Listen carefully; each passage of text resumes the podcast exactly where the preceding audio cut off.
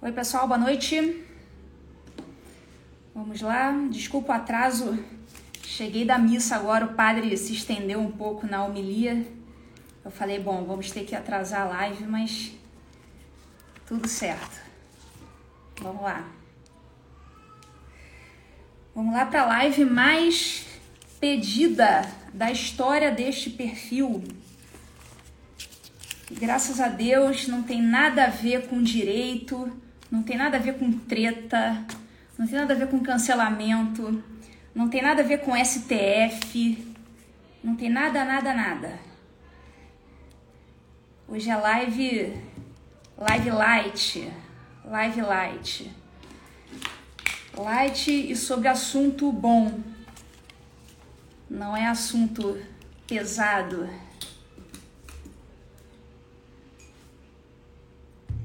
Simboeira, ó, já temos quase 300 pessoas aí, então já podemos começar com o que interessa.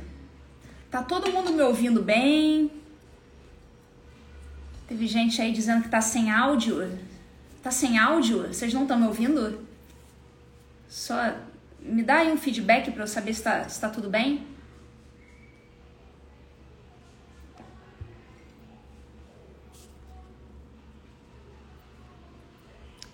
Me dê aí um feedback para saber se está tudo bem.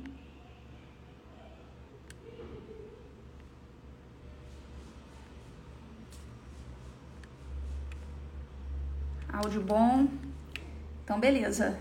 Então, beleza. Beleza, pessoal. Então, vamos lá. É, conforme prometido, eu já fiz essa promessa há muito tempo. Promessa é dívida eu fiquei de contar para vocês a história da conversão. Né? Para quem acompanha as histórias já sabe muito bem que eu não era católica, eu não era católica, mas eu nunca contei com, com detalhes essa história. O pessoal sempre pergunta é, o que, que me levou ao catolicismo, né? o que, que me, me, me trouxe até aqui, se eu tinha alguma religião antes, Ó, tem, tem pessoas ilustres aí na live, hein? Doutora Cláudia Provesan na live. Boa noite, Cláudia, tudo bem? Eu não, não, consigo ler todos os comentários, eu não sei se entrou mais gente que eu conheço. Mas enfim, vamos lá. Então, o pessoal sempre pergunta como que eu vim chegar até aqui, se eu tinha alguma outra religião antes e o que que me fez me tornar católica. Enfim, como foi essa, essa trajetória? Pois bem, a primeira coisa que eu, uh, eu preciso começar falando é no sentido de que eu fui batizada na Igreja Católica ainda bebê. Eu botei até hoje, eu cacei aqui, eu sabia que eu tinha foto. É uma foto em que eu mal apareço, assim. Aparece a minha madrinha de costas o meu padrinho é, de lado e eu, né, o padre, jogando a aguinha na minha cabeça. E eu fui batizada então com alguns meses de vida. Né? Eu nasci em março de 1980 e fui batizada em julho de 1980. Então, fui batizada poucos meses depois. E aí o pessoal me pergunta: Poxa, mas vem cá, mas então os seus pais eram católicos porque eles te batizaram na igreja católica? A resposta é não. Os meus pais não eram católicos. Tá? Nem meu pai, nem minha mãe eram católicos. Né? Meu pai não, não tinha religião, sequer era religioso. E minha mãe era cristã, mas também não frequentava nenhuma igreja. Né? A minha avó materna, ela frequentava a igreja evangélica. Então eu não tinha na minha família, na minha família próxima, nenhuma, é, nenhuma ligação com a Igreja Católica. Não havia isso na minha família. Portanto, ah, então por que você foi batizado na Igreja Católica? Como muita gente foi batizada na Igreja Católica, por mera convenção social. Essas convenções sociais existem até hoje. É, muita gente acaba sendo batizado, mas sem que os pais realmente frequentem a Igreja Católica. Oi, Fábio, tudo bem? O Fábio é meu primo, tá aqui na live, ela botou vó Terezinha. Então, a minha avó Terezinha, que é mãe da minha mãe, ela frequentava a igreja batista. Então isso aí vai entrar daqui a pouquinho, eu vou falar sobre essa parte da minha vida também. É o Ô, doutor João Alfredo, tudo bem? Doutor João Alfredo tá na live também. Ele é o meu padrinho de crisma. Colocou aí, católicos de BGE. Se vocês não conhecem essa expressão, católicos de BGE, é aquele pessoal que diz católico quando que se diz católico quando é perguntado, mas na prática não vai. Então é conta para o IBGE, mas na prática não, não é católico, porque não, não vive os sacramentos, não, não sequer conhece muitas vezes. Então vamos lá. Então começa por aí. Meus pais não, não eram católicos e não são católicos até hoje. E Portanto, fui batizada por uma convenção social quando era criança. Bom, pelo menos né, essa convenção e eu é, entrei para a barca de Pedro ainda nenenzinha. É... Uma honra que não mereço, mas aceitei com muita alegria. Não, merece sim. Deus, Deus, Deus sabe por que, por que te colocou né, na, na minha vida. Né, o doutor João Alfredo, ele é um advogado aqui de Unai. Né, aqui, eu falo aqui porque eu estou em Unai nesse momento, apesar de eu estar de férias. Eu já viajei, já voltei e depois eu vou viajar de novo porque eu estou preparando estou preparando aula, estou gravando aula e estou preparando a Semana da Guerra Cultural. Então, por isso que eu estou na minha casa de Unai mesmo estando de férias. Vocês veem que eu, tô nessa biblioteca aqui com esse quadro, vocês sabem que eu estou, vocês sabem onde é que eu tô, sabe que eu tô em Unai. Então, a minha, o meu contato com, com a igreja, né, com a, com a religião, começou ainda na infância por influência da minha avó materna, né, a minha avó Terezinha, mãe da minha mãe, que frequentava a igreja batista. Então, quando eu era pequenininha, eu passei a frequentar a escola bíblica dominical. Ah, às vezes eu ia na igreja na Vila da Penha, que era onde a minha avó morava, e na maior parte das vezes eu ia na igreja batista de Olaria, que era o bairro em que eu morava. Então, todo domingo eu ia para a igreja, ia para a escola bíblica dominical, tinha os livrinhos da escola bíblica dominical.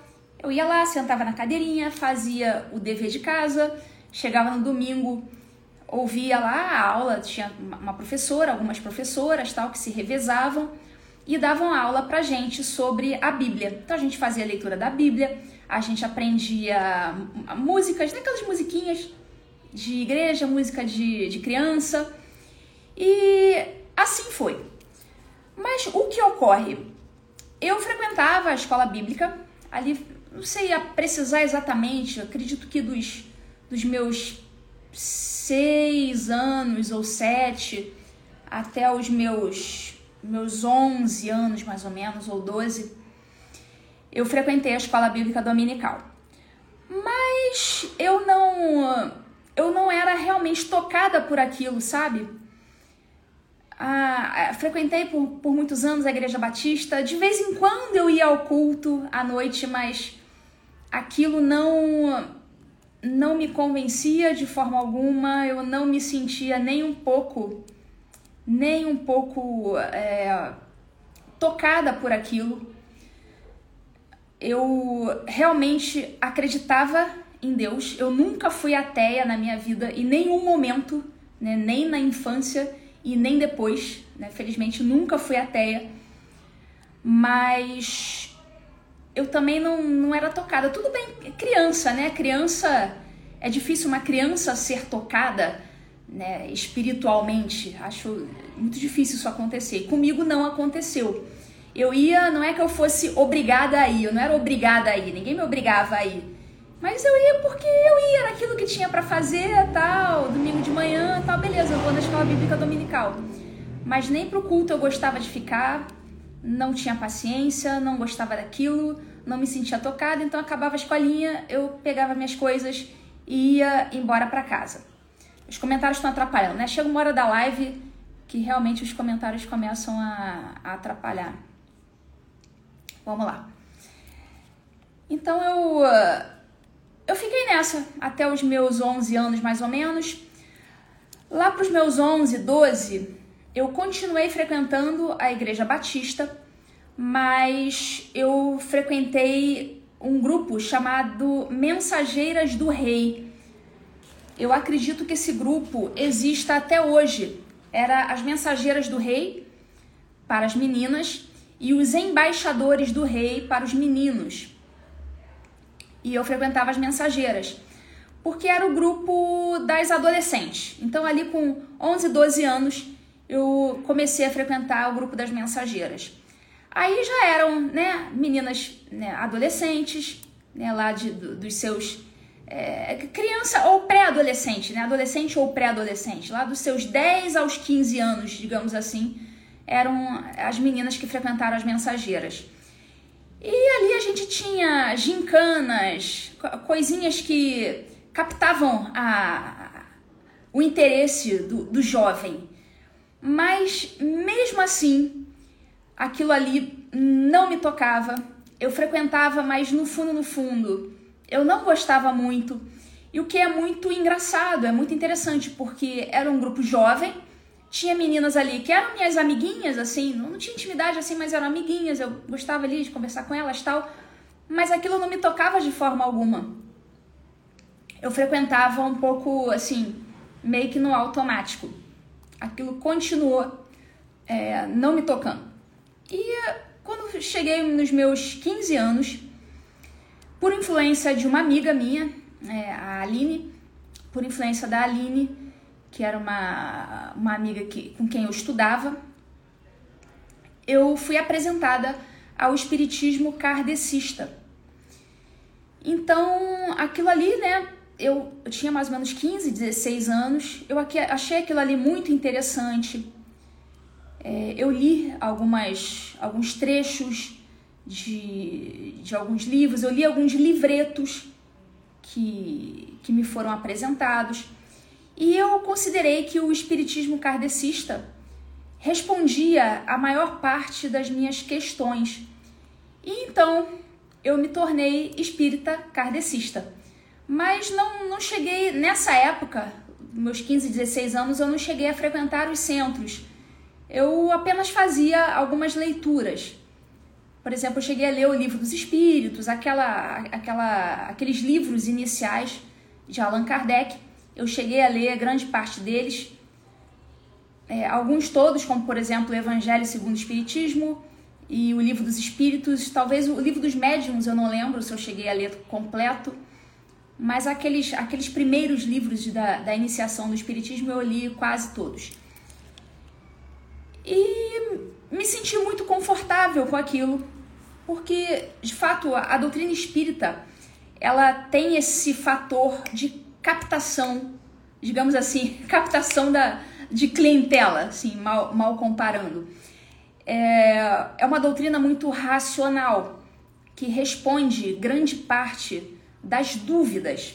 É, agora, depois eu, vi, eu vi que essas respostas não eram respostas corretas, mas eu só, só fui ver anos depois. Então, quem é espírita e eventualmente esteja assistindo a essa live, é, já peço de antemão que eh, não, não se ofenda, afinal de contas, a live é para contar a respeito da minha, da minha conversão ao catolicismo e isso passa, eu vou ter que falar do meu período como espírita kardecista. Então aqui eu não estou falando mal da sua religião, mas simplesmente eu vou ter que falar os motivos pelos quais eu me converti à Igreja Católica.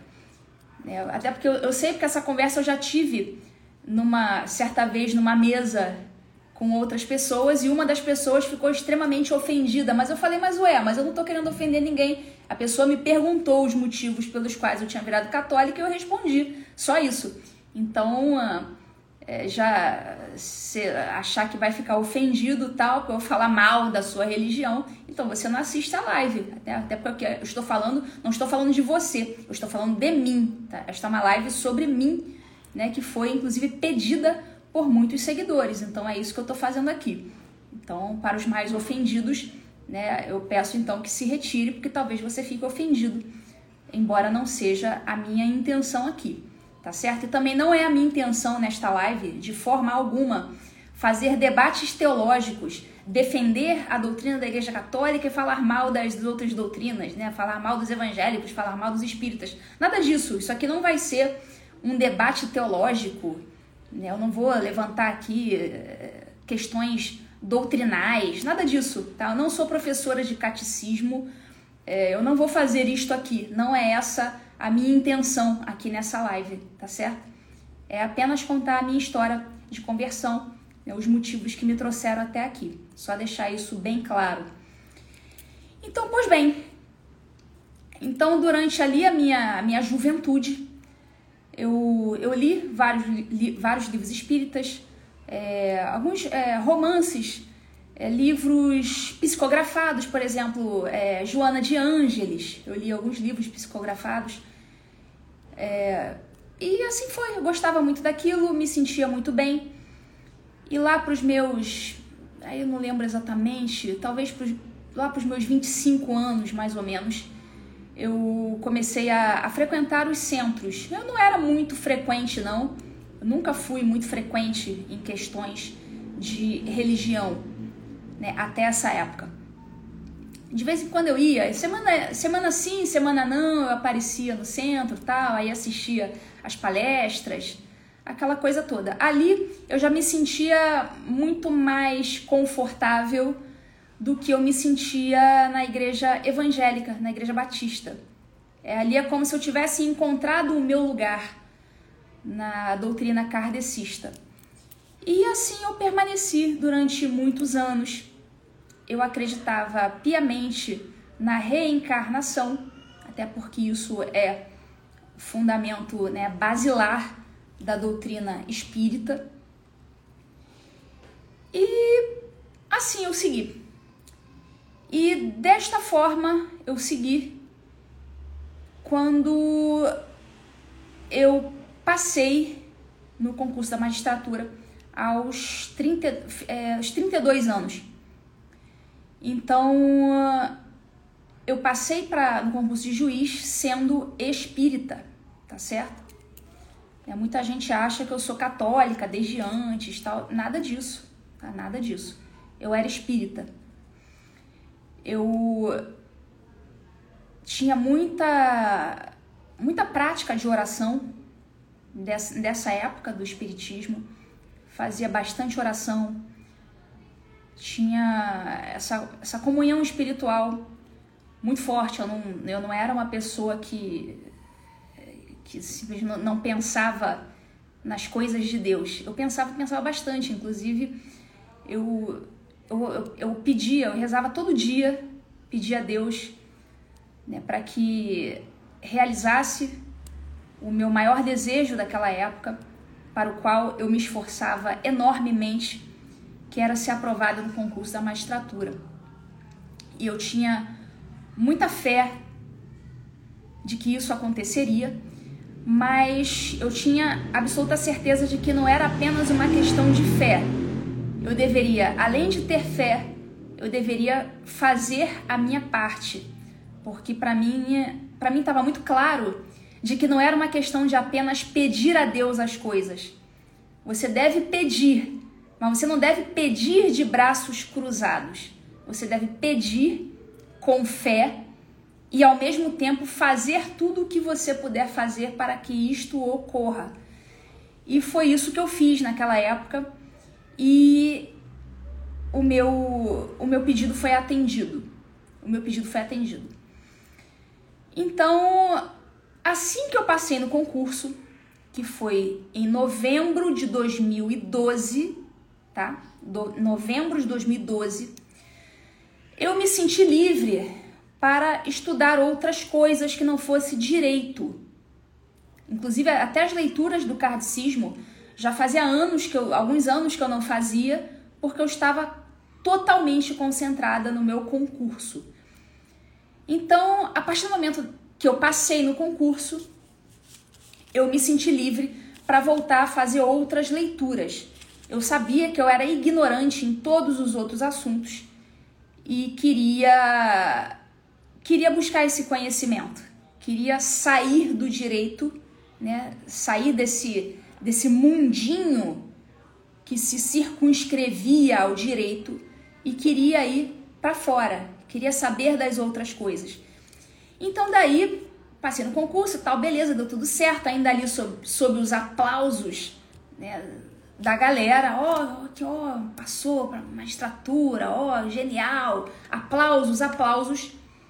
Eu descobri um professor que simplesmente é, deu uma, uma reviravolta na minha vida, e não só uma reviravolta na minha vida intelectual, mas uma reviravolta na minha vida moral e religiosa. E acho que não é difícil para vocês saber de quem eu estou falando. Isso aconteceu algumas semanas depois do meu resultado do meu concurso. Foi quando eu conheci o professor Olavo de Carvalho. Então, eu diria que papo de duas ou três semanas depois que eu comecei a ir para a internet loucamente, descobrir outras coisas e me deparei com esse professor. E eu falei, bom, interessante isso aqui, deixa eu ver, deixa eu ver o que, que, o que, que ele fala. Eu vi que ele era muito criticado, é, assim, bombardeado, eu diria. Mas eu pensei, bom, antes de eu também bombardear o cara, sem nem saber o que ele diz, que é o que muita gente faz, deixa eu ler o que, que esse cara fala. Deixa eu ler o que, que, ele, que, que ele escreve.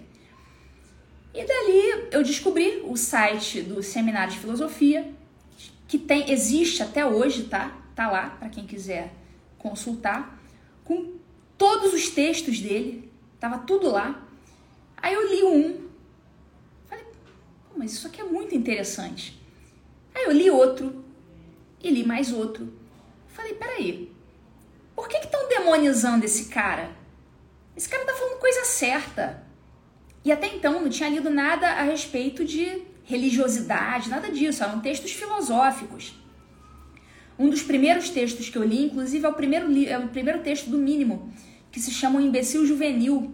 Depois vocês veem na internet, tem de graça. Tá? Tem o livro, O Imbecil Juvenil, e tem o texto, O Imbecil Juvenil. Leiam o texto, ali é uma coisa de dois minutos você lê, vocês leem. Falei, pô, mas isso aqui é genial. Isso aqui é genial. E, enfim, eu comecei a ler tudo que Olavo de Carvalho escrevia, comecei a, a maratonar aqueles textos, aquele, o que ele tinha no site do Seminário de Filosofia. Falei, bicho, isso aqui é bom demais. Então, imagina você. Calma, eu não estou desviando do assunto, não, tá? tá? Isso tudo tem a ver com a minha conversão, tá? Isso não é desvio do assunto, tá certo? Eu falei, bom, eu tava ali em meio ainda aos aplausos por ter passado num puta concurso, quando eu enfim me enxerguei uma baita de uma ignorante. Então, veja só a, a contradição da coisa. Geralmente, quem passa nesse tipo de concurso imediatamente fica se sentindo o maioral, o inteligentão, o gostosão intelectual. E foi exatamente o contrário. Eu não tive nem tempo de me sentir a gostosona intelectual, porque duas, três semanas depois eu já me vi diante da minha ignorância, porque eu conheci o professor Olavo de Carvalho duas, três semanas depois. Então não deu nem tempo de eu me sentir a gostosona intelectual. Graças a Deus. Graças a Deus isso aconteceu. Então dali, qualquer resquício de soberba, fala, bicho, coloque-se no seu lugar. Ludmila, coloque-se no seu lugar. Você não é isto tudo. Você sabe um pouquinho de direito, passou no concurso, mas é só isso. Você não sabe mais de nada. Então ponha-se no seu lugar, bota a bundinha na cadeira e vá estudar. E assim eu fiz. E assim eu fiz. Felizmente, eu não fiquei me achando a gostosona intelectual, achando que eu já me bastava. E é isto que acontece com a grande maioria das pessoas que passa neste tipo de concurso. Felizmente não foi o que aconteceu comigo. Eu botei a bundinha na cadeira, me reduzi a minha insignificância e fui estudar as outras coisas. E nessas outras coisas que eu estudei, nessas outras coisas que o professor Olavo me apresentou, além dos conceitos filosóficos e geopolíticos, né? Coisas de né, globalismo, o gramichismo, a guerra cultural, aquela coisa toda da filosofia, né? O controle comportamental, aquela coisa toda que a gente estuda na guerra cultural. Além disso, o professor Olavo, ele tocava em assuntos relacionados a Deus, a transcendência.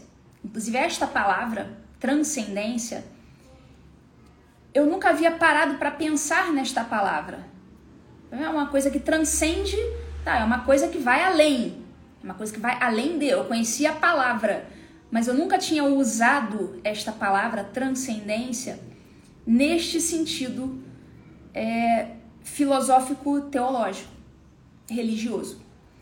Então, transcendência, aquilo que vai, aquilo que transcende, aquilo que vai para além, aquilo que extrapola. Então, aquilo que transcende esta vida é algo que não faz parte deste mundo, mas não quer dizer que não exista. Então, o Olavo, dando aulas de filosofia, ele me colocou diante do conceito de transcendência e diante do conceito de consciência de imortalidade.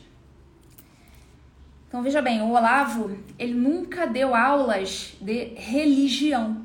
E ele cansou de falar isso, de fato, ele não dava aulas de religião. Eu assisti centenas de aulas, centenas de aulas. Eu não assisti todas as aulas do COF, nunca consegui assistir todas. Mas foram na, na casa das centenas. Então, uh, eu posso garantir que dentre as, sei lá, 250, 300 aulas que eu assisti até hoje, o Olavo nunca deu uma aula de religião propriamente dita. As aulas do professor Olavo são aulas de filosofia. Mas dentro da filosofia do professor Olavo, com, como você é instado a procurar a verdade a enxergar a verdade que muitas vezes está diante do seu nariz, mas você, por conta das suas imperfeições, você não é capaz de enxergar, você repudia aquilo que os seus olhos estão vendo. Como a gente é treinado a enxergar a verdade, torna-se impossível você estudar uma filosofia verdadeira sem compreender a exata dimensão do mundo. Então, enquanto a maioria das pessoas compreende o mundo como sendo isto aqui que nós estamos vivendo, tá? Essa caneta, essa caneca, né? essa garrafa, né? o dinheiro que você tem no banco, essa roupa, esse colar, esse brinco. Enquanto a maioria das pessoas entende o mundo como sendo essas coisas que a gente está vendo aqui, que a gente consegue tocar, o professor Olavo coloca a gente diante da consciência da imortalidade e do conceito de transcendência, que significa o seguinte: não acaba quando a gente morre. Tá? Eu sei, isso é uma coisa um pouco. Talvez as pessoas não. Todo mundo sabe disso, pelo menos quem é cristão sabe disso, mas talvez não sinta isso, não tenha em nenhum momento da vida sentido que isto é uma realidade, tido essa realmente essa percepção real. Ah, tá, eu sei, tá, ah, depois a gente vai pro céu, vai pro inferno, tal, beleza, ha, ha, ha, legal. Mas não para realmente para se debruçar nisto e pensar nisto e sentir isto e viver isto como uma realidade. Só pensa ali durante dois minutos, enquanto o padre está fazendo a homilia tal, o pastor fala um negócio, não sei o que, tá, beleza, vamos, vamos rezar pra gente ir pro céu, tá? Ah, legal, pô, quero ir pro céu também, acho isso bonitinho.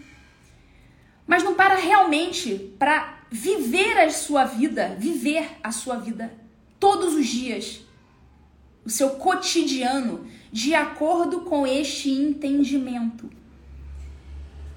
E isso foi o diferencial que o professor Olavo deu na minha vida. E eu posso dizer com toda tranquilidade, o conhecimento que o professor Olavo me, né, me passou a respeito de geopolítica, né, globalismo, guerra cultural, pererê, parará, duro, nem se compara ao que ele me deu no campo religioso. Apesar de não ter sido nunca a intenção dele conver, converter ninguém, quer dizer, intimamente é claro que ele devia gostar de converter as pessoas, mas as aulas dele eram aulas de filosofia que tinham este efeito colateral e que ele sabia muito bem disso, óbvio, não era nenhum idiota. Então, se você passa a enxergar o mundo de maneira mais ampla, ou seja, você passa a enxergar o mundo contando com o que está além da sua morte. Tá? Tenta compreender isso. Pensa, pensa na águia. Quem voa mais baixo enxerga muito menos coisa do que quem voa mais alto. Então, um passarinho, uma rolinha que está ali voando, não um pombo que está ali voando ali de uma árvore para outra, que, que posa ali na, no fio de, de, de, energia, no cabo de energia que passa na rua, né? A rolinha que pousa ali, ela não tem uma visão tão ampla como a águia que sobrevoa lá de cima. Quanto mais do alto você olha, mais noção da realidade você tem, porque você está enxergando mais coisa.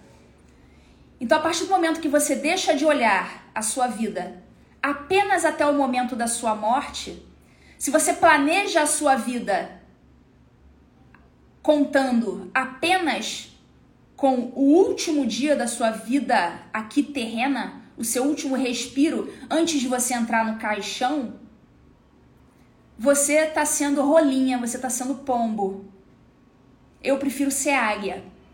Eu passei a enxergar o mundo como ele, na qualidade de professor e excelente professor que é, como ele me mostrou. Não pense na sua vida apenas até a sua morte. A sua vida é um todo, é uma eternidade. A nossa alma é imortal. Você pode curtir a sua eternidade no paraíso ou no inferno, mas ela é imortal. Ou você vai padecer no inferno pro resto da sua vida, vida transcendente, ou você vai morar no paraíso pro resto da sua vida transcendente. Então, se você deixa de olhar para sua vida só até o momento da sua morte, passa a enxergar como um todo, tudo muda.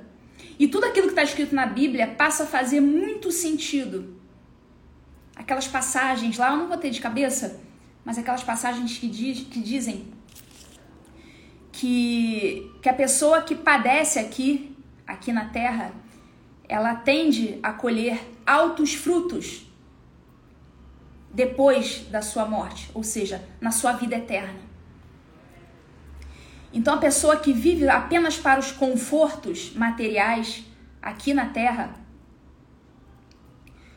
talvez ela não consiga os mesmos frutos depois da sua morte terrena. Então, por que, que eu digo morte terrena? Porque aqui ela vai morrer, mas a gente não tem como morrer. Pensa nisso. É, quando eu falo morte, é sempre morte terrena. É o nosso corpo aqui, que depois vai morrer, vai lá para debaixo da terra, o verme vai comer. Mas a gente vai continuar vivo, seja para ir para o inferno ou seja para ir para o céu. Quando você passa a enxergar tudo como um todo, a sua vida como um todo, e não só até o momento da sua morte, nesse momento tudo muda. E tudo passa a fazer muito sentido. Você ganha uma coragem para fazer coisas que você jamais teria se você tivesse com a cabeça apenas na sua aposentadoria ali, né, para usufruir nos anos antes da sua morte. A maioria das pessoas programa a sua vida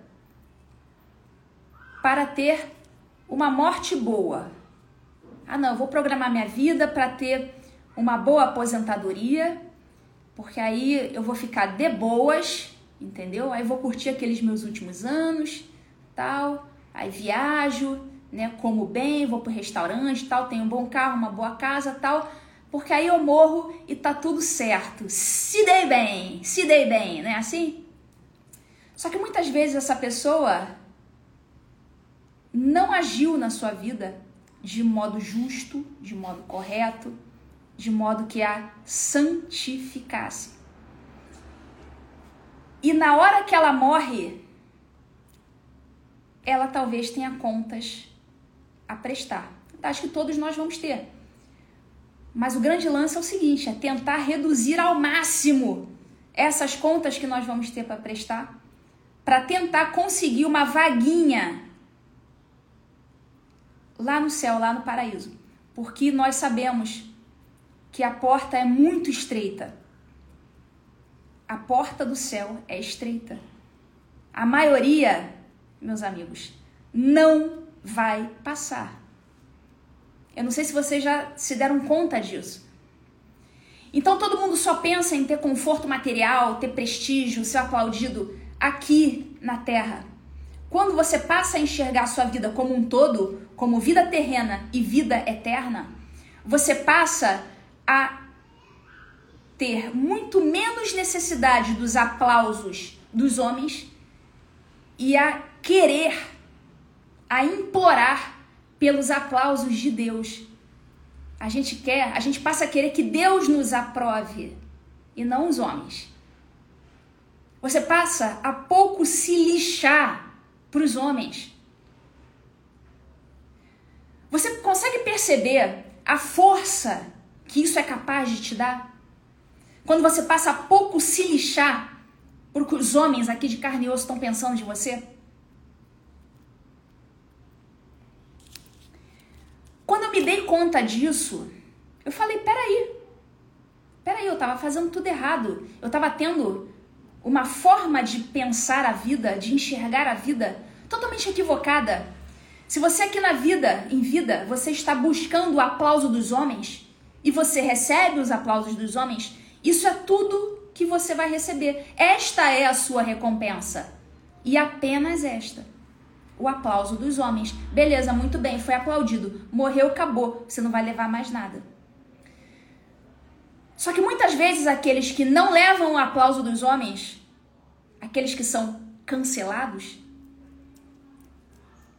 aqueles que têm a sua reputação assassinada, os justos que têm a sua reputação assassinada, eles podem estar sendo escrachados, execrados aqui na terra mas eles estão ali sendo aplaudidos por Deus.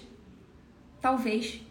Talvez Deus esteja aprovando a atitude dessas pessoas.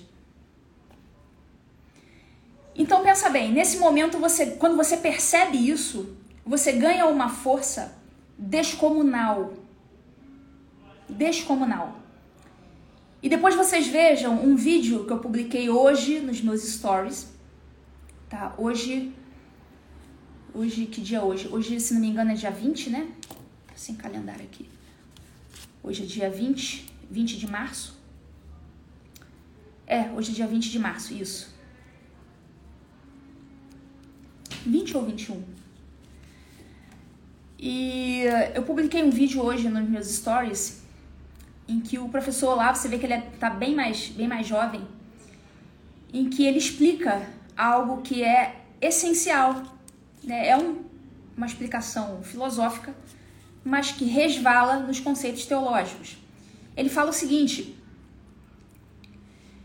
que enquanto nós estamos aqui nesta vida terrena, material, a gente tem ainda a capacidade de se modificar. Então, enquanto você está aí vivo, respirando, você ainda tem essa possibilidade de fazer uma real, um real exame de consciência, perceber exatamente onde, são, onde estão as suas falhas, se você tiver muita honestidade intelectual, você vai perceber onde estão as suas falhas. E você aqui, ainda em vida, pode ser que você consiga corrigir estas falhas, ou pelo menos corrigir a maior parte dessas falhas, ou boa parte dessas falhas.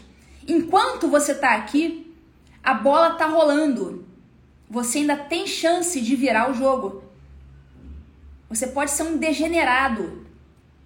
Enquanto você está aqui ainda, até o teu último suspiro, você consegue mudar o jogo. Há esta possibilidade ainda. Mas esta possibilidade ela se encerra no momento em que você dá seu último suspiro e morre. Neste momento, a sua forma, que ainda era mutável, que ainda era moldável, a sua forma se torna definitiva. Você consegue perceber a gravidade disso? E é por isso que a gente diz que até o último suspiro é possível o homem se salvar, mesmo ele tendo sido um degenerado durante toda a sua vida. No último suspiro, se ele se arrepende profundamente, sinceramente, honestamente de tudo que fez, reconhece que, que caiu, reconhece que foi uma pessoa errada, degenerada, e se envergonha daquilo e pede perdão a Deus e se arrepende profundamente, essa pessoa está salva. Então, o esforço é para que nesta vida aqui a gente consiga, no momento da nossa morte, no nosso último suspiro, chegar a uma forma na qual da qual a gente não se envergonhe e uma forma definitiva que seja capaz de nos levar à eternidade ao lado do Pai. E chegar a esta forma definitiva, é, perfeita ou quase perfeita, no caso de nós, né, diria quase perfeita, porque né, embora a gente almeje a perfeição, nós não somos dignos dela, não somos capazes dela, então nós vamos tentar ser quase perfeitos para conseguir entrar por essa porta. E essa consciência da imortalidade, esse conceito de transcendência, esse conceito filosófico da forma final no momento do último suspiro, quando tudo se consolida e aquele se tornou você. Quando eu percebi isso tudo, a minha vida mudou completamente. Então daí é, eu comecei a ter problemas. Lógico que eu comecei a ter problemas com os homens. Homens que eu digo homens e mulheres, homens que eu digo homens, é, pessoas. É óbvio que eu comecei a ter problemas com os homens. Basta você olhar, tá, não estou aqui me comparando com nenhuma santa, não. Mas é porque quando você começa a estudar essas coisas e você começa a ver a vida dos santos, você vai tendo inspirações.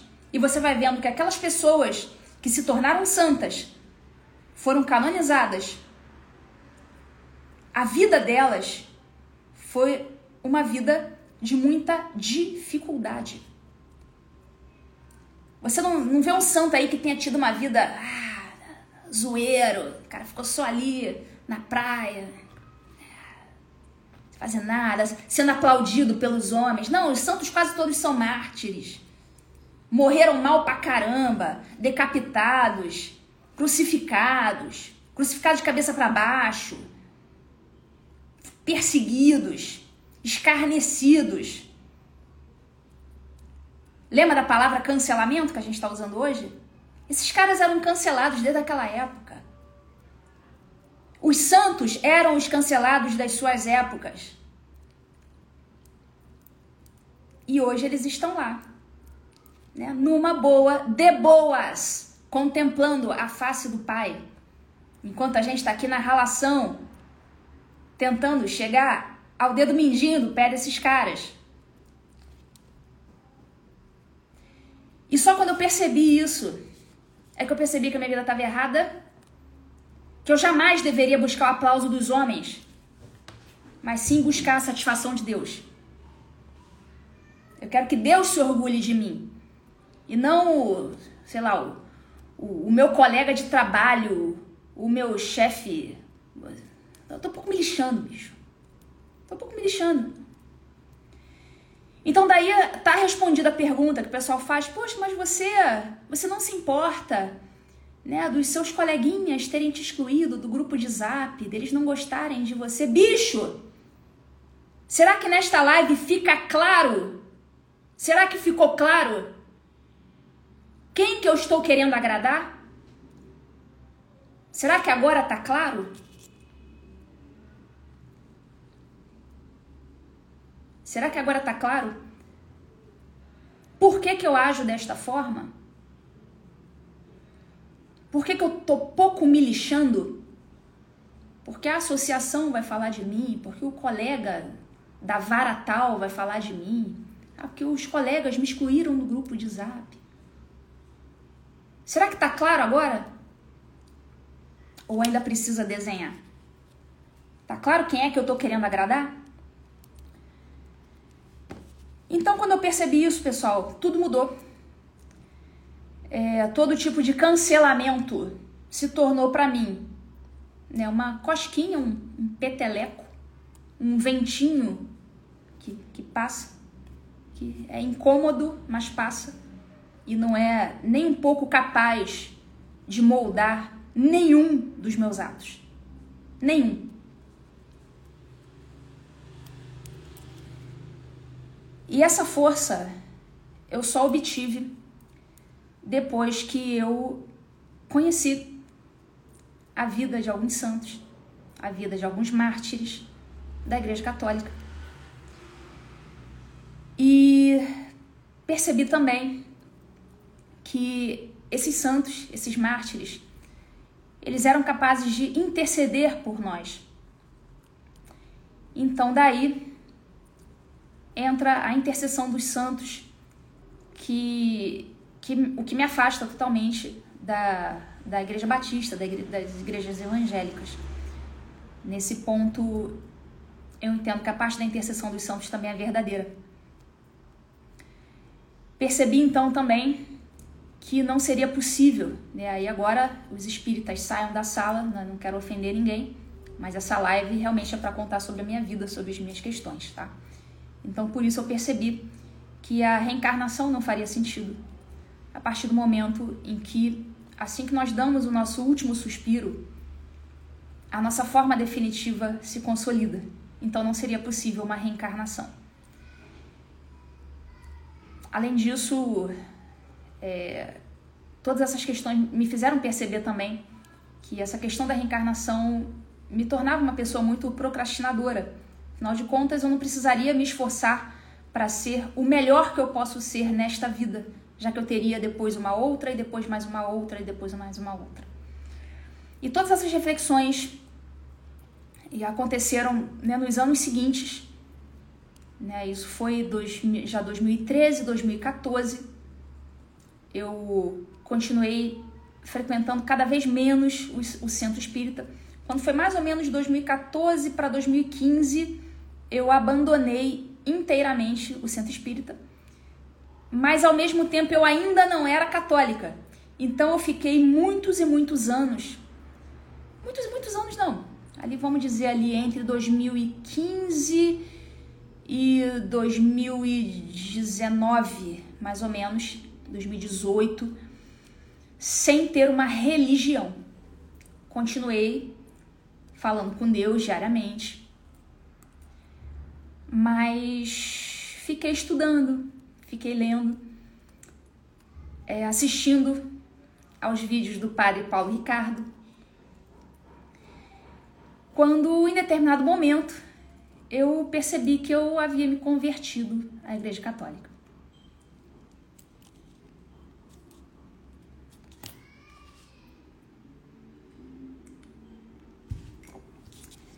E e eu passei a querer a comungar. Mas eu não, eu não podia. Porque eu não, eu não tinha feito, eu não tinha feito a minha primeira comunhão. E nessa época eu eu ficava mudando né, de cidade para cidade. Eu não tinha como entrar numa, num catecismo. Né, numa, sei lá, ficar um ano lá no catecismo porque eu ficava mudando de cidade. E eu não, não sabia o que fazer. Até que em novembro de 2020 eu fiz uma viagem para Londrina. Uma viagem para festar lá com os meus amigos, né? Fiquei lá na, na casa da minha amiga Cláudia Piovesan, que tá, que tá assistindo a live. E chegou num domingo. Aí o Bernardo Kister, que muitos de vocês devem conhecer, mandou mensagem pra gente falou: "Olha, o Padre Fiore, ele vai estar tá aqui e ele vai dar uma, ele vai fazer uma missa aqui pro nosso grupo, lá na, na capela tal, esqueci agora o nome da capela. É, vamos todo mundo lá assistir a missa de domingo com o Padre Fiore. E eu achei aquilo maravilhoso, porque eu já tinha ouvido falar no Padre Fiore e já tinha lido uma coluna que o Paulo Briguet escreveu sobre o Padre Fiore, que é um padre lá de Londrina, um padre super perseguido, que conhece o professor Olavo de Carvalho, né? enfim, é um padre né, que, que né, rejeita a teologia da libertação, aquela coisa toda. Então é um padre muito perseguido, cuja história eu já conhecia. Eu falei, poxa, eu quero assistir a missa com esse padre. E beleza, eu fui lá, assisti a missa, eu tava toda feliz porque eu tinha conhecido o padre Fiore. Aí acabou a missa. Aí é, eu fiquei esperta ali no final da missa, porque na hora que o padre sai, o pessoal quer falar com o padre, né?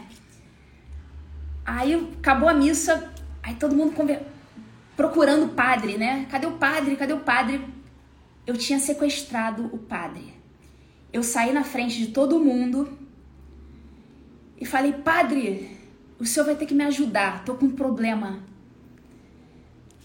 Aí ele, pô, tá, o que que tá acontecendo? Eu falei, o senhor pode me ouvir cinco minutos? Aí, beleza. Aí eu sentei ali num cantinho com o padre. Eu falei, padre, o que tá acontecendo é o seguinte. Eu, eu tô convertida já tem um tempo, já venho estudando sozinha há muito tempo, é, assisto às aulas do Padre Paulo, aquela coisa toda, mas eu vivo mudando de cidade, não, não conheço ninguém, não, não vou conseguir entrar para um catecismo vou, vou entrar no catecismo sem saber se eu vou conseguir terminar. Como é que eu faço para fazer a minha primeira comunhão? Aí ele olhou assim, ele falou, você não é daqui, né? Eu falei, não, é, tô, tô, voltando. Na, na, época, eu morava no sul, no sul de Minas. Onde que eu morava? É final de do, 2020...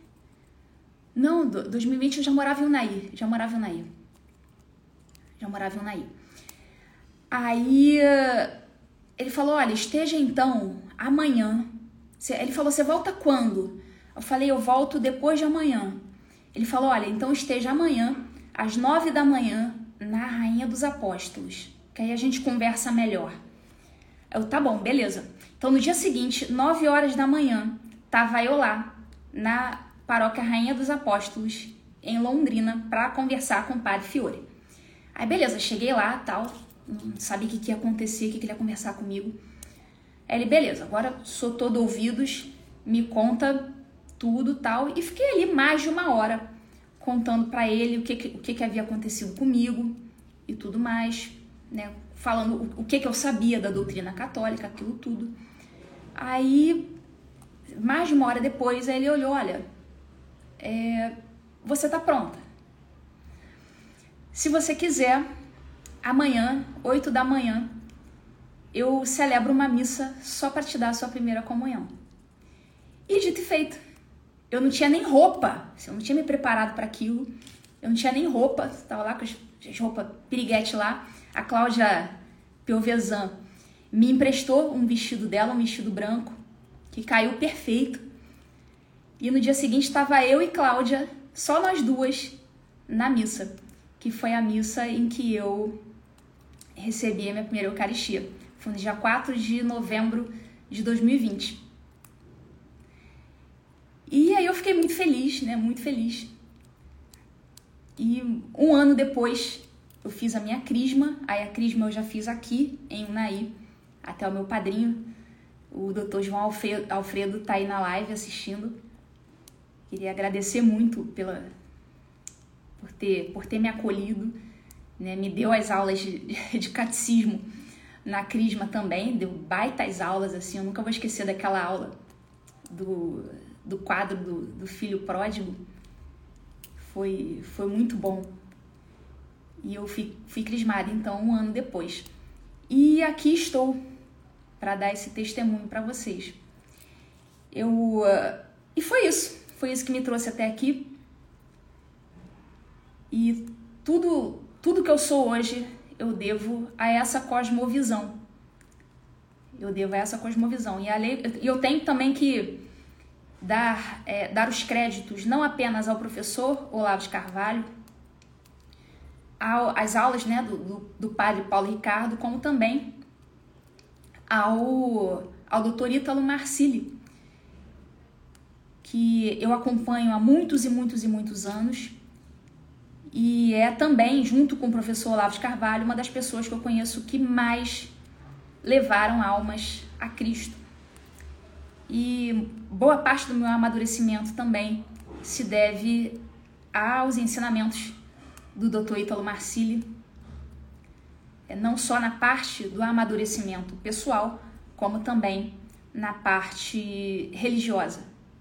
Ele, embora utilize né, aquela, a, a linguagem de boteco que ele usa para falar nos, no, no, no Instagram, nos, nos vídeos dele, ele, ele faz isso de forma a tocar o coração das pessoas e clareia tudo o que, o que era obscuro. Então, muito do que eu aprendi em matéria de, de religião, de catolicismo, eu também devo ao doutor Ítalo Marcinho. Então, essa é a minha, a minha história de conversão. É uma história que, que me deixa muito emocionada. É, desculpa, em alguns momentos meu, meus olhos chegaram a marejar. Mas é porque realmente isso foi o mais importante que aconteceu na minha vida nos últimos anos. E tudo que eu sou hoje eu devo a essa cosmovisão, eu devo a minha conversão. Então é isso, senhores. Essa foi a live especial da Quaresma, talvez uma, talvez a mais importante que eu tenha feito hoje, até hoje. Aqui não falamos hoje de direito, não falamos de treta, não falamos de STF, falamos das coisas que realmente importam. E eu espero que pelo menos alguns de vocês tenham, tenham se sentido tocados com o que eu falei e procurem estudar, procurem refletir sobre o que realmente estão fazendo das suas vidas, para que ela não seja em vão. Então, um abraço a todos, uma boa quaresma para vocês, para quem não é católico, né? É, Continuem seguindo no caminho de Cristo, façam suas orações, nunca se desconectem do que é realmente essencial. Um abraço a todos. Tchau, tchau, pessoal.